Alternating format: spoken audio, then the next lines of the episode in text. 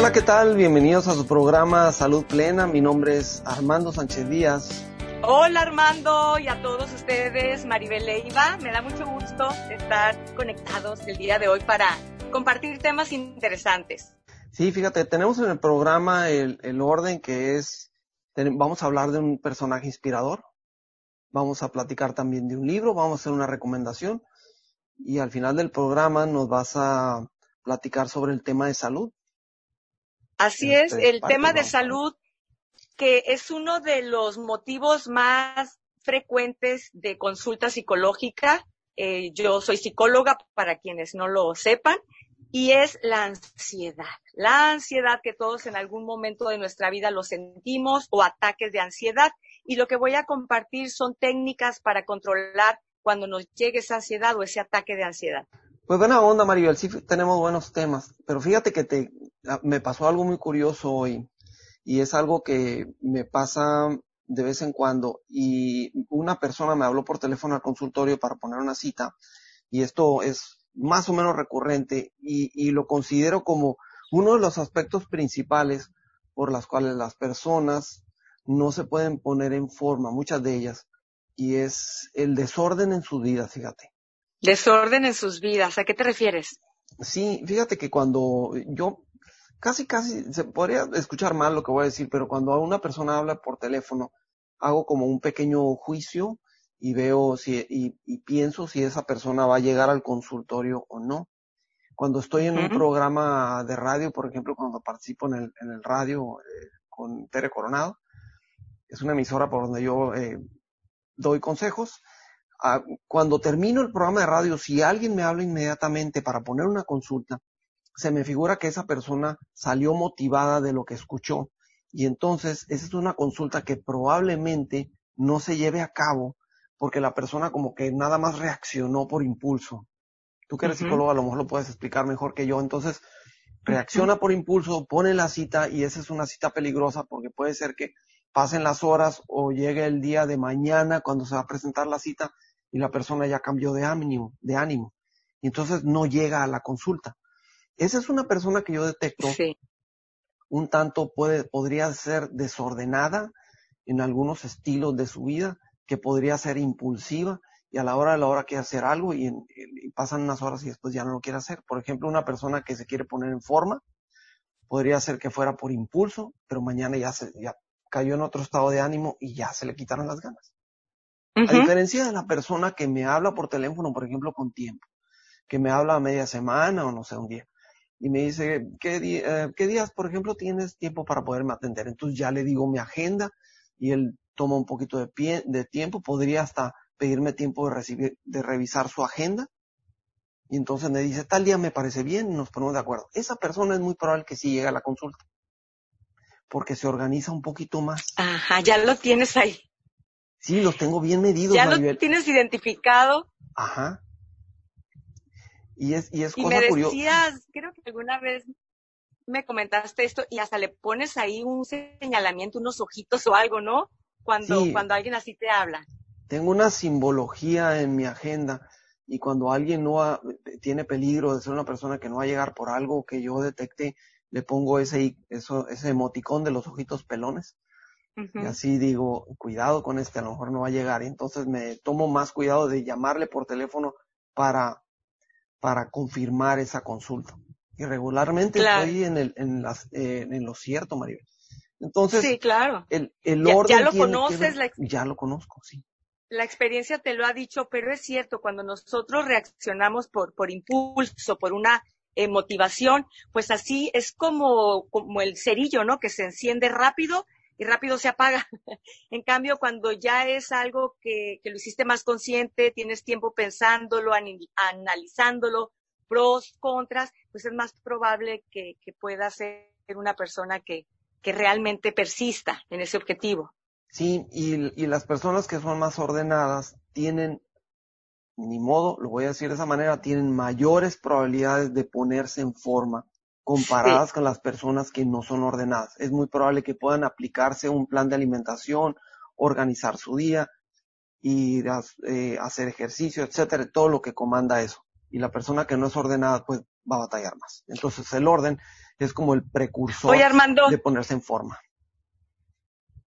Pero si alguien que nos está escuchando dice, ah, caray, no soy ordenada, en mi escritorio tengo un cochinero, en mi closet lo tengo también todo revuelto, ¿cómo hacerle? Es decir, desde que la persona llega contigo, tú sí le puedes dar una indicación de cómo ir ordenándose.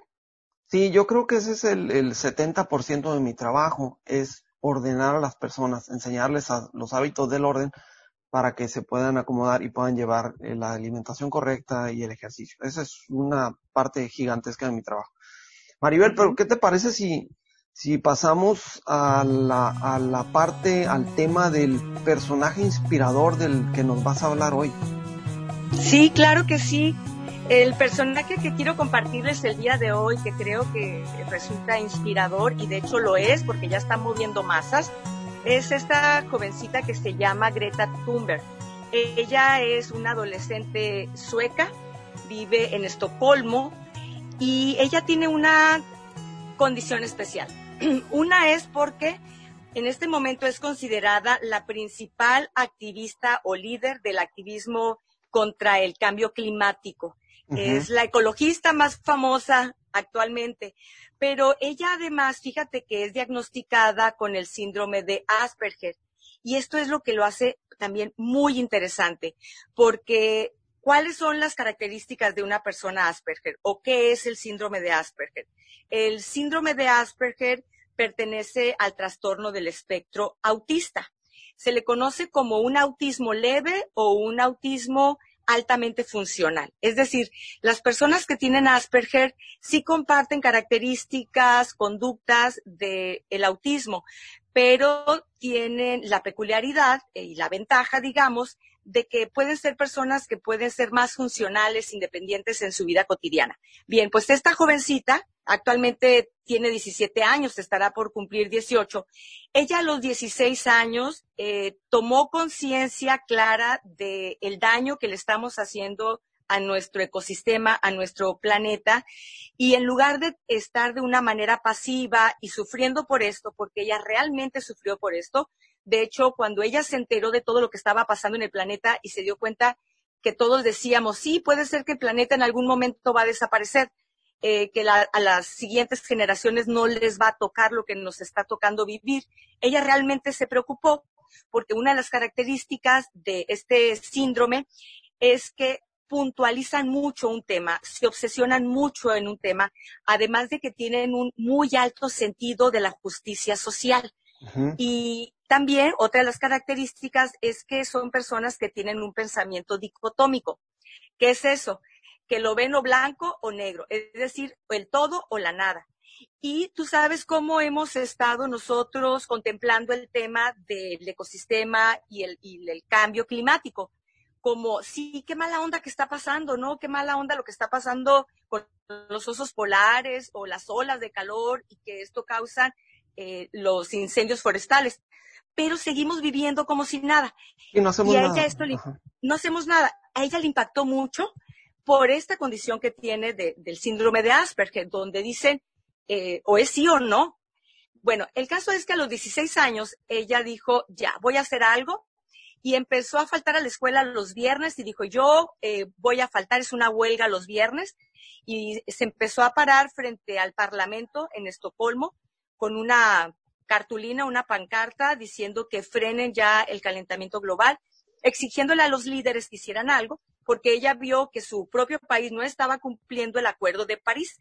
El acuerdo de París era un acuerdo donde cada país tiene que hacer ciertas acciones para reducir el nivel de contaminación y se dio cuenta que su país no lo estaba cumpliendo. Bien, de ahí Armando él, eh, empezó a llamar la atención de esta chica que se paró ahí, porque se paró todos los viernes, se le empezó a juntar más gente, y más gente, y más gente, y de algo que empezó de manera individual, se convirtió en algo local, luego nacional, y ahora es algo mundial. Su campaña es Viernes por el Futuro, tiene miles de seguidores, es decir, ha inspirado a muchísimos jóvenes tomando conciencia de que hay que hacer algo en esta situación.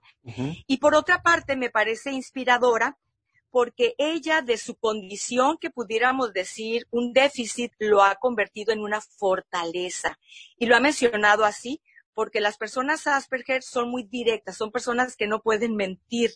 Y ella lo ha dicho inclusive en, conferencias y yo invitaría a que, a que escuchen este nombre y lo anoten, Greta Thunberg, y la busquen en sus conferencias muy interesantes, muy directa, inclusive puede ser tocar callos, Armando. Están, ahora sí que es la figura que temen los poderosos porque ha criticado mucho el sistema político, los, líderes, sobre todo, ecológico, no, perdón, económico. Ha estado en el Foro Mundial de Economía eh, con una crítica muy dura por decir, están preocupados por levantar la economía a costa del sufrimiento y de lo que, del daño que están causando. Bien. Y ella dice, mi Asperger me ayuda a no creer en mentiras y que esto que ella la hace diferente, ella lo considera como un superpoder.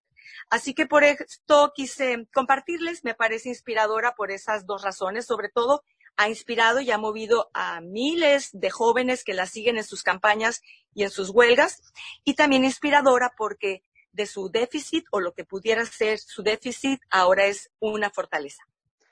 ¿Cómo del, me parece a toda. Fíjate que del, del, regresando con el tema del personaje inspirador del programa, lo presentamos precisamente para que nosotros como seres comunes y corrientes, no superhéroes como ella, podamos tomar algo para nosotros. ¿Qué, qué podemos tomar de ella, Maribel? Que nos sirva a nosotros, a nuestras vidas particulares. En un, principio, cuando ella eh, veía lo de su lucha, eh, pues uno empieza a hacer una introspección. Ah, caray, a ver, pues lo que nos han dicho lo básico, ¿no?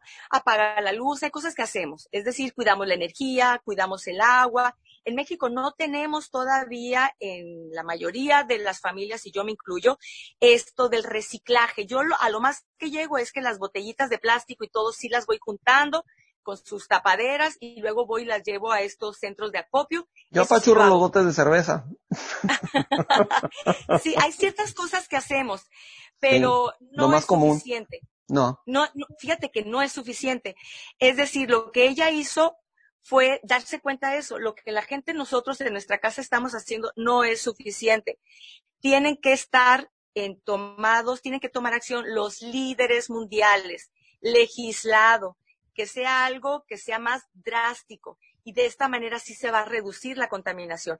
Ella, claro que, que es una persona radical, te decía, o es blanco o es negro. Está fuera de ella, por ejemplo, ella, por ejemplo, no viaja en, en, avión porque dice, ¿cómo voy a viajar en avión con todos eh, los contaminantes que tiene? Por eso no acude a muchos de los reconocimientos que le han hecho.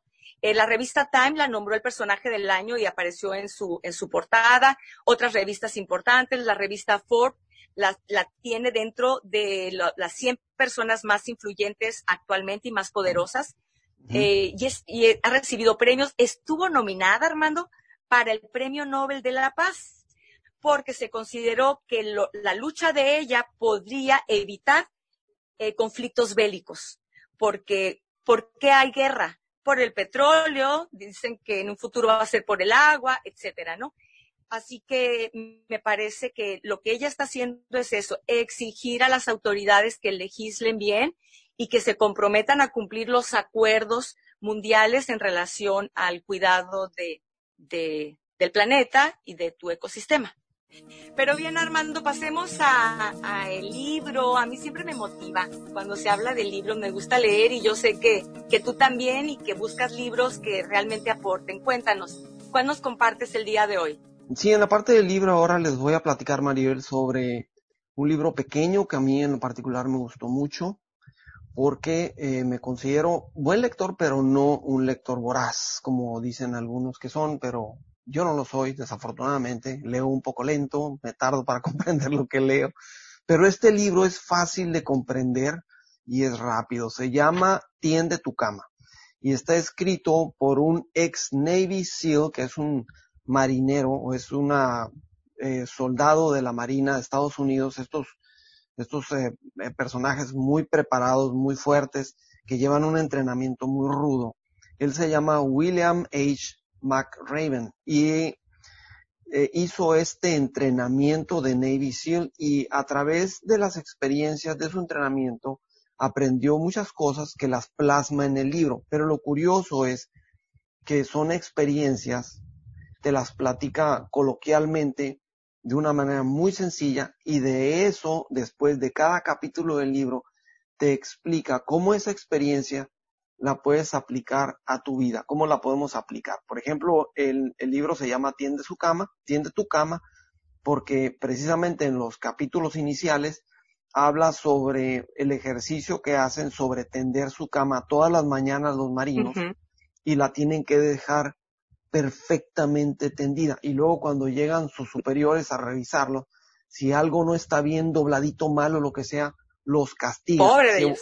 Sí, los mandan a revolcarse con el, con el traje mojado a la arena y así ah, hacen que anden todo el día con el traje mojado lleno de arena. Entonces, la galleta azucarada les llaman. Pero en fin, tiene varios capítulos muy interesantes. Es una lectura breve. El, el, libro, el libro tiene nada más 175 páginas, ni siquiera tiene tantas letras cada página es un libro pocket book, pocket book que le llaman en inglés, un libro de bolsillo, facilito de comprender, facilito de leer, lo puedes traer en haciendo fila, por ejemplo, en alguna parte lo traes, lo sacas ahí, te puedes dar una ojeada. Y si eres una persona que lee rápido, pues lo va a leer en menos de tres días, rapidísimo. Y si eres una persona que se toma tiempo para leer las cosas como yo, entonces te va a tomar más tiempo, pero te va a dejar un aprendizaje muy importante. Entonces, esa es mi recomendación del libro, sobre todo un libro sencillito. Recuerden el nombre, se llama Tiende tu cama. Está entre los mejores eh, libros vendidos y transmite un mensaje profundo de cómo manejar tu vida y te lo compara con situaciones que este Navy SEAL vivió durante su entrenamiento y otras etapas de su carrera como marino, entre ellas un accidente muy fuerte de paracaídas que lo mandó al hospital, pero de ese mismo saca experiencias a todo dar. Esa es la recomendación. Espero que lo busquen, que lo lean y pueden estar seguros que va a ser una buena compra. Después de que lo lean, regálaselo a alguien. Los libros son para regalarse y que los lea otra persona y que se pasen entre manos y manos. Me parece excelente. Entonces, va a estar ya en mi lista de, libros, por, leer. Tiende Tiende, tu cama. Me gusta. Me gusta. Eh, vamos pasando, Maribel, al, tema de salud de hoy. ¿Qué te parece? El, claro que sí. El platillo fuerte del programa lo dejamos para el final. El tema de salud em, lo vas a manejar. Es un tema eh, muy ad hoc con los tiempos y siempre con estos tiempos de andar súper rápido y estresados. Y son eh, precisamente las técnicas para manejar tu ansiedad. Así es. La, ansiedad que se le considera el mal de este ciclo, ¿eh? junto con la depresión, la ansiedad. Y bueno, de la ansiedad pudiéramos hablar mucho, eh, voy a tratar de ser clara, resumirlo. ¿Qué es la ansiedad? La ansiedad de una manera sencilla lo entendemos como es un miedo anticipado. La ansiedad es miedo a que algo pueda suceder. Algo catastrófico puede suceder en el futuro. Esta es la ansiedad. La ansiedad es un miedo y nosotros sabemos que todas las emociones cumplen una función. La función del miedo es protegernos. Es decir, no es malo tener miedo, al contrario, es necesario que lo tengamos y todos los seres vivos lo tenemos. Ante una situación, ¿sí? Como antes que era correr o pelear, ¿verdad? Correr o pelear, ahorita, si es que yo estoy viendo a Armando y vi que levantó la manita, por eso. Quiero una pregunta. Así es, el, el miedo es, te, te, hace ver que estás ante un inminente peligro y para que reacciones, ya sea correr o protegerte, es decir, o, luchar, ¿no? Bien, pero en el caso de la ansiedad, hay una ansiedad sana, digamos, y hay una ansiedad que no es sana. La ansiedad sana es cuando yo sé que voy a tener un examen y, empiezo a estresarme un poco, bueno, pues me pongo a estudiar me protejo. Pero la ansiedad que no es sana es la que no hay un peligro y todo lo está creando mi imaginación. Alguien que dice, por ejemplo, ¿qué tal si ahora que salieron mis hijos, salieron en el auto, qué tal si tienen un accidente, que algo les pueda pasar? Eso es una ansiedad no sana. Ahora, ¿cuáles son los síntomas? ¿Cómo me puedo dar cuenta de que estoy sintiendo ansiedad o en un ataque de ansiedad? Son síntomas físicas, físicos y síntomas psicológicos. Entre los síntomas físicos, lo primero que sucede es que siento como una opresión en el pecho, como que no puedo respirar bien. Eh, se aceleran los latidos de mi corazón, también siento taquicardia. Y de ahí, bueno, ya hay otros síntomas en unas personas, en otras, como por ejemplo, hay quienes empiezan a sudar, un movimiento de manos, un movimiento también de piernas, en fin.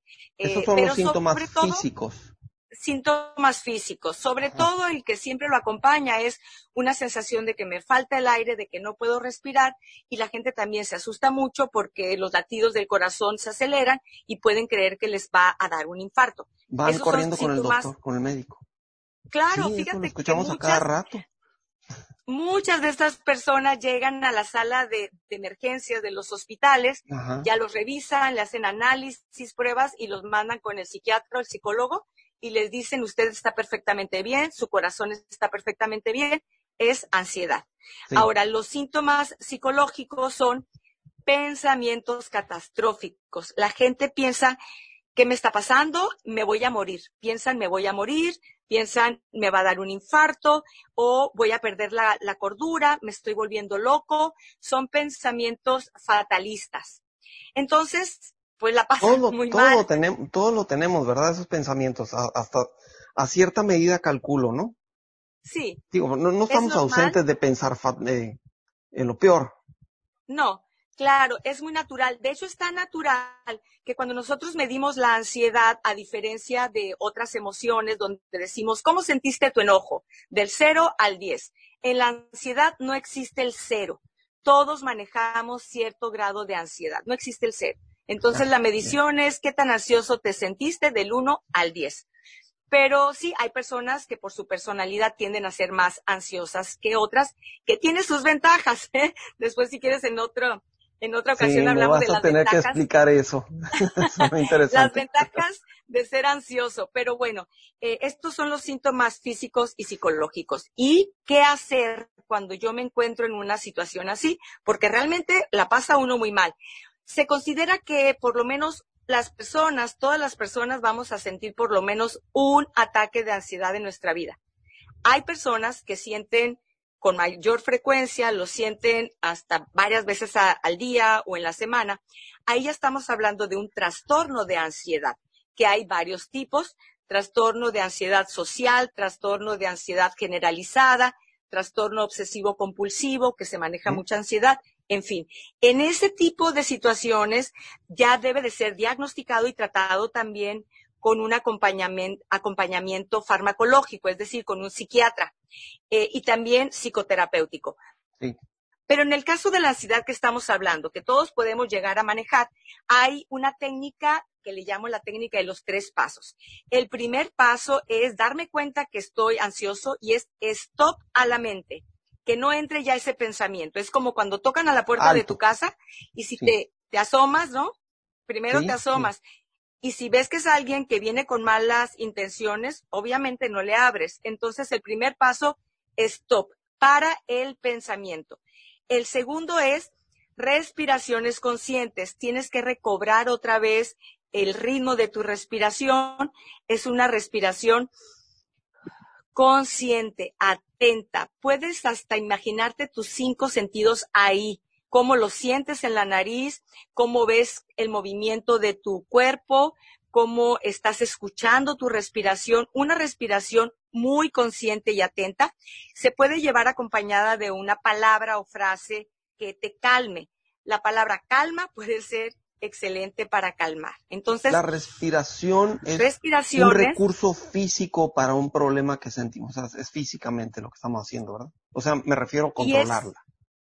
Claro, y es mágico, porque sí, controlas el, daño físico que estás sintiendo. Entonces, para que tú puedas pensar con claridad, tienes que equilibrar primero tu cuerpo y la respiración te ayuda mucho para que puedas oxigenar tu cerebro y pensar mejor.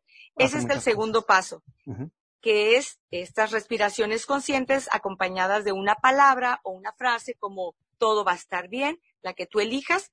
Una vez que ya estás recobrando eh, un poco más la tranquilidad, distracción mental, que hagas algo que te entretenga. Hay personas que dicen yo me pongo a escuchar música y canto, hay quien dice yo me pongo a lavar los platos, cada quien que encuentre qué actividad va a hacer en el momento en que le llegue la ansiedad para que haya una distracción.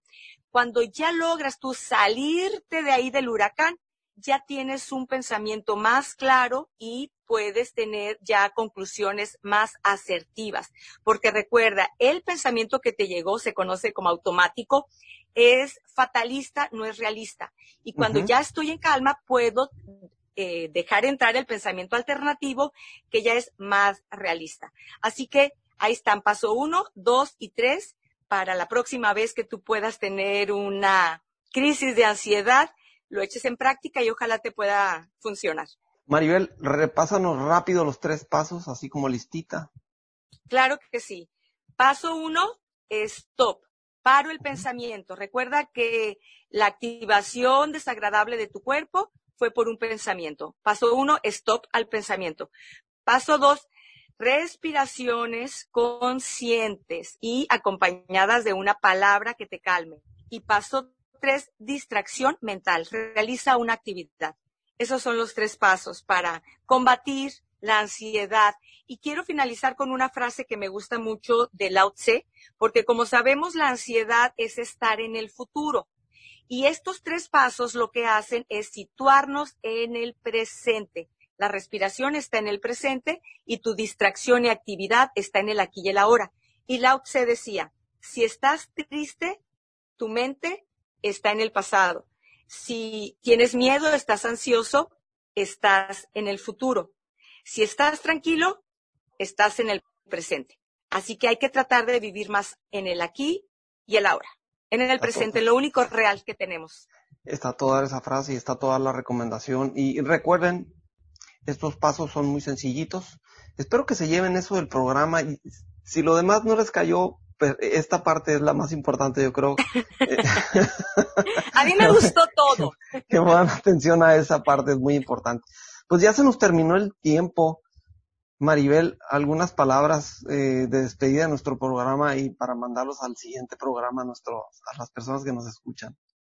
Claro que sí, únicamente agradeciendo que nos hayan acompañado e invitándolos a que nos sigan eh, acompañando también en los siguientes temas que tratamos de elegir que sean temas de interés que nos aporten algo porque sabemos, Armando, tú y yo ya no estamos para andar perdiendo el tiempo y sabemos que cuando nosotros le vamos a dedicar un, un, espacio de nuestro día, que sea algo que sea productivo. Así es que es lo que estamos tratando de hacer con, con este programa. Temas que aporten. Así que nos vemos en la próxima.